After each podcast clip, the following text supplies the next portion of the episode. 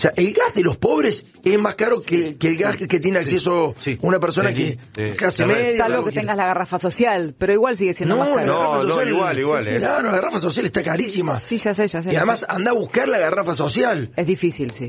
Digamos, para la gente que no está en, en- en- en- en las zonas urbanas, Mm. buscar una garrafa de ir en moto a 10, 15, 20 kilómetros, yo lo he visto, digamos, con la garrafita en la moto.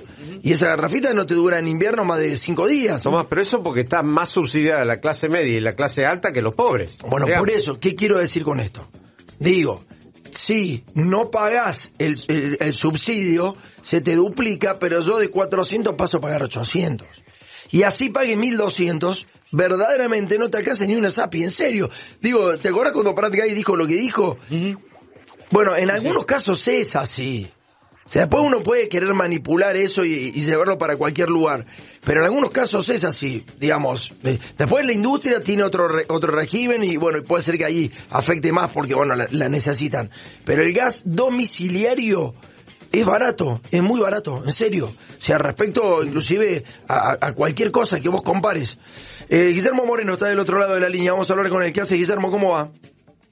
¿Qué tal, Tomás? ¿Cómo estás? Buen día, un placer hablar contigo. ¿eh? ¿A quién votás? ¿A, Bu- a Bullrich, Cristina o Moreno? Empezamos mal.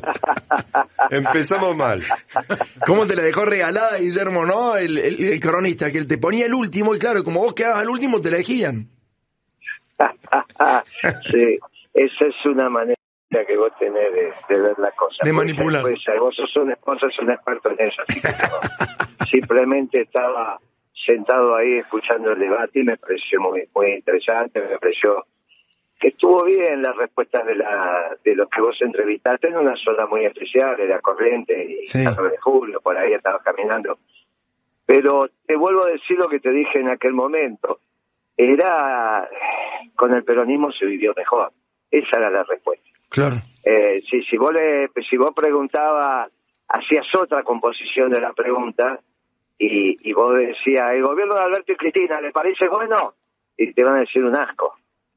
Y entonces ahí, ¿qué haces con Cristina?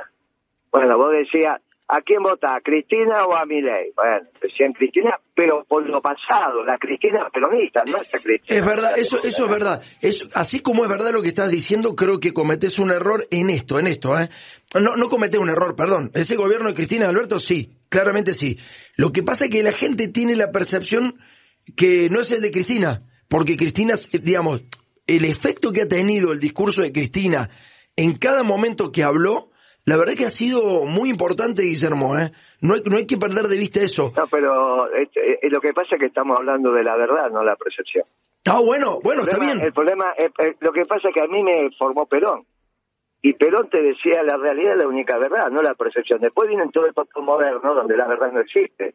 Pero déjame que yo siga creyendo la verdad. No. En eso no nos vamos a poner de acuerdo. No, no, sí nos vamos a poner de acuerdo. ¿Cómo no nos vamos a poner de acuerdo? Son, bueno, son dos caminos. La verdad es la verdad. Pero está bien, ¿Qué es pero, la percepción? pero van en paralelo, Guillermo. O sea, la No, verdad. no van en paralelo, no, la verdad es la verdad. Lo que vos pienses que es la verdad, no es la verdad, la verdad es la verdad y solo coincide tu pensamiento cuando con la verdad si lo que vos pensás es verdad. Para eso tienes que tener criterios del reconocimiento de la verdad. Por eso la educación y la cultura. ¿Qué es la cultura? El reconocimiento que te lleva el proceso de socialización hacia la verdad.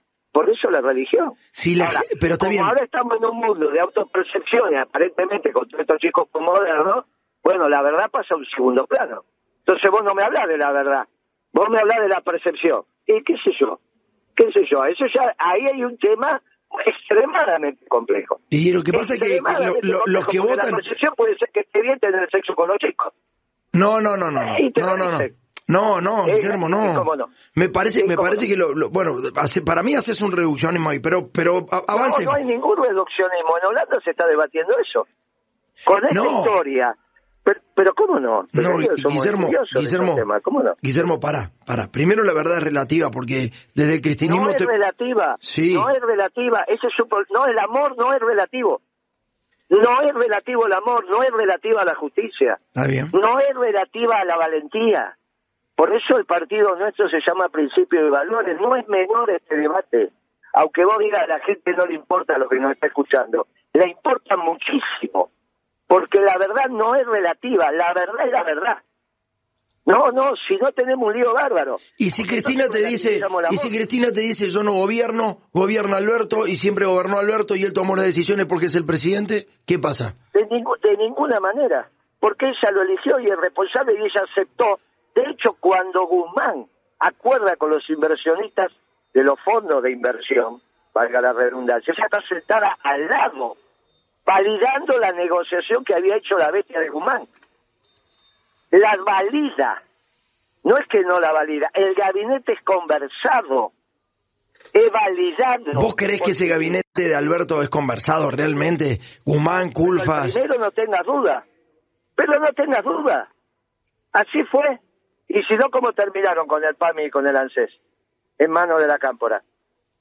Pero no tengas dudas. Pero, pero está bien, pero el PAMI y la ANSES no, no trazan ningún tipo de política, salvo algo. pero te estoy diciendo que es conversado, el ministro de Economía fue conversado y aprobado. Mm. Fue conversado y aprobado. Mm. Ese fue el error de Rafal. Fue conversado y mm. aprobada. La política económica socialdemócrata fue avalada por Cristina porque la inició Kisilov con la devaluación de 2014.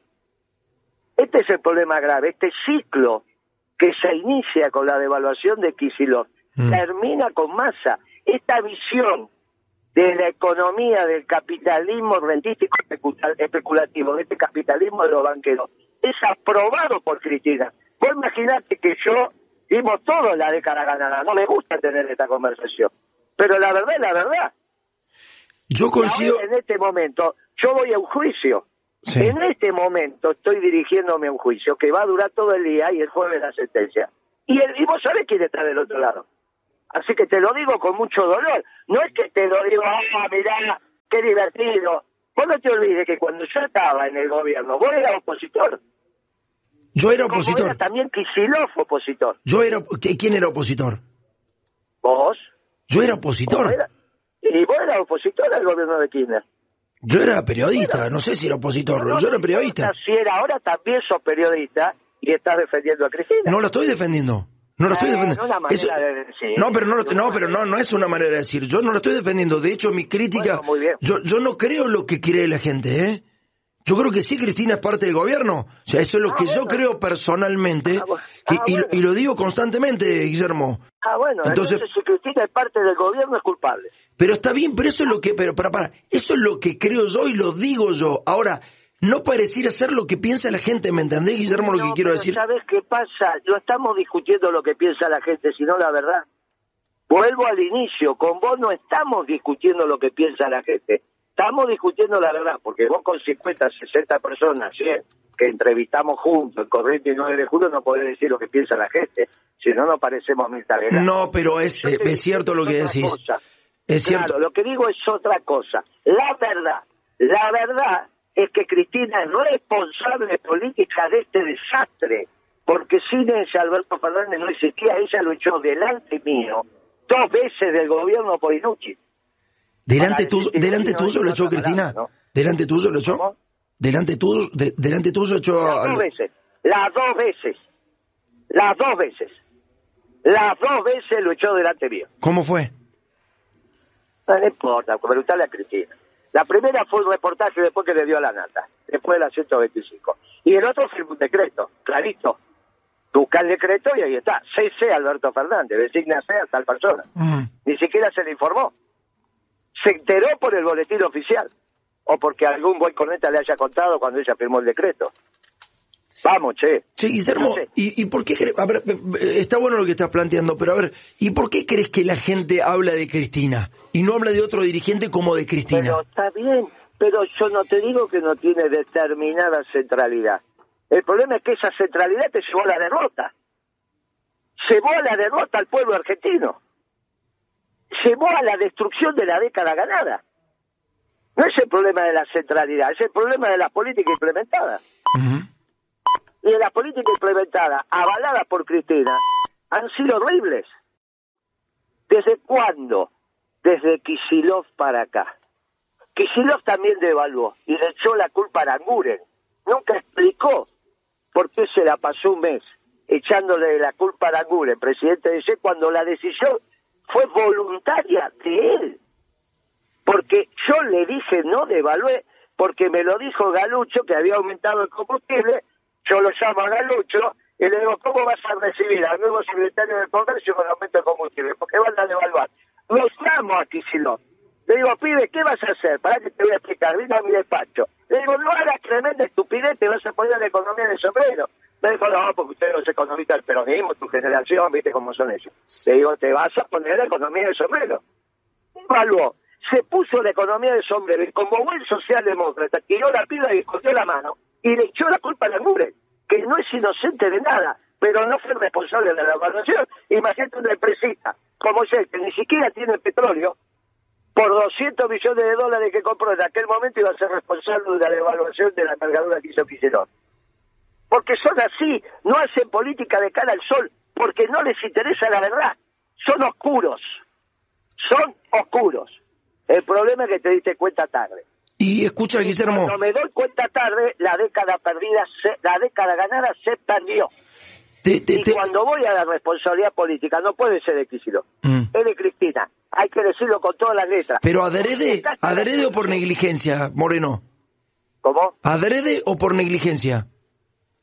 ¿De quién? ¿De Cristina? De Cristina. A- Adrede. Ella decidió cambiar. ¿Y por qué tomó esa decisión? que- ¿Por, por qué? Porque, ah, ¿sabés por qué? Porque lo que le planteaba la economía del peronismo, que fue la que hizo la década ganada, es Cristina, tenemos que variar el modelo de la, del consumo a la producción. Había un problema serio de oferta ya para el 2012. Nos había pasado lo mismo que le pasó a Perón en el 52. Y ella decidió seguir por consumo. Y para seguir por consumo tú tenías que endeudar. Y ahí apareció Kicillof Claro. siendo arreglar con el Club de París Claro. yendo a arreglar con los fondos buitres, yendo Mm. arreglar con Repsol. La secuencia es muy sencilla. No podías arreglar con los fondos buitres si no arreglabas con el Club de París. Para arreglar con Repsol, que le ibas a pagar con bonos, te los tenías que descontar al mercado financiero internacional, donde no te podrían descontar esos bonos si no arreglabas con los fondos buitres. Mira qué sencillo. La otra era, muchachos, vamos por la producción. Vamos por la producción, porque después de 10 años, ¿qué decíamos los economistas peronistas? Mire, hay ciclos. Hay ciclos donde va por demanda y hay ciclos donde va por producción. E incluso se intentó ir por producción. Duró ocho horas. Cristina después tomó otra decisión. Lamentable. Y acá estamos. Ahora, ese esquema es el esquema socialdemócrata que también va en lo cultural. Cuando empieza a hablar de la revolución cultural, ¿qué revolución cultural teníamos que hacer nosotros? Un pueblo cristiano con un con un papa peronista. ¿Qué revolución, perdón, peronista, con un papa argentino? ¿Qué revolución cultural teníamos que hacer? Ninguna. ¿Qué revolución cultural? No había ninguna revolución cultural que hacer. Guillermo, ¿De qué estamos hablando? Te voy a- que hacer Foster en un gobierno peronista. te- te- vos sabés que tenés razón. eh, Verdaderamente ha estado brillante en, en alguna definición que acaba de dar. Han sido brillantes realmente, sobre todo para entender el por qué se tomaron ciertas decisiones. Esta semana, antes que termine la semana, necesito saber cómo están las reservas del Banco Central, así que te vamos a volver a hablar eh, para ver si son, digamos, si ya son negativas y cómo se sale de este momento. ¿Te parece? Me parece, las reservas lamentablemente son negativas, pero la hablamos en la próxima llamada porque hoy nos fuimos por las ramas. No, no, pero estuviste bien, estuviste brillante. Había una respuesta que no encontraba y, y, me la, y la diste recién. Claramente la diste recién. Bueno. Decidió ir por el consumo y ese es el problema. Gracias, Moreno. Abrazo grande, viejo. Te mando un abrazo grande, gracias por tu tiempo. Disculpa que, que íbamos a hablar de otra cosa, terminamos No, no, estuvo de perfecto. lo que no había que hablar. Te Abrazo mando grande. Un abrazo, gracias, hasta luego. Guillermo Moreno, ex secretario de Comercio Interior, pasaba también por acá por Duro. Vamos.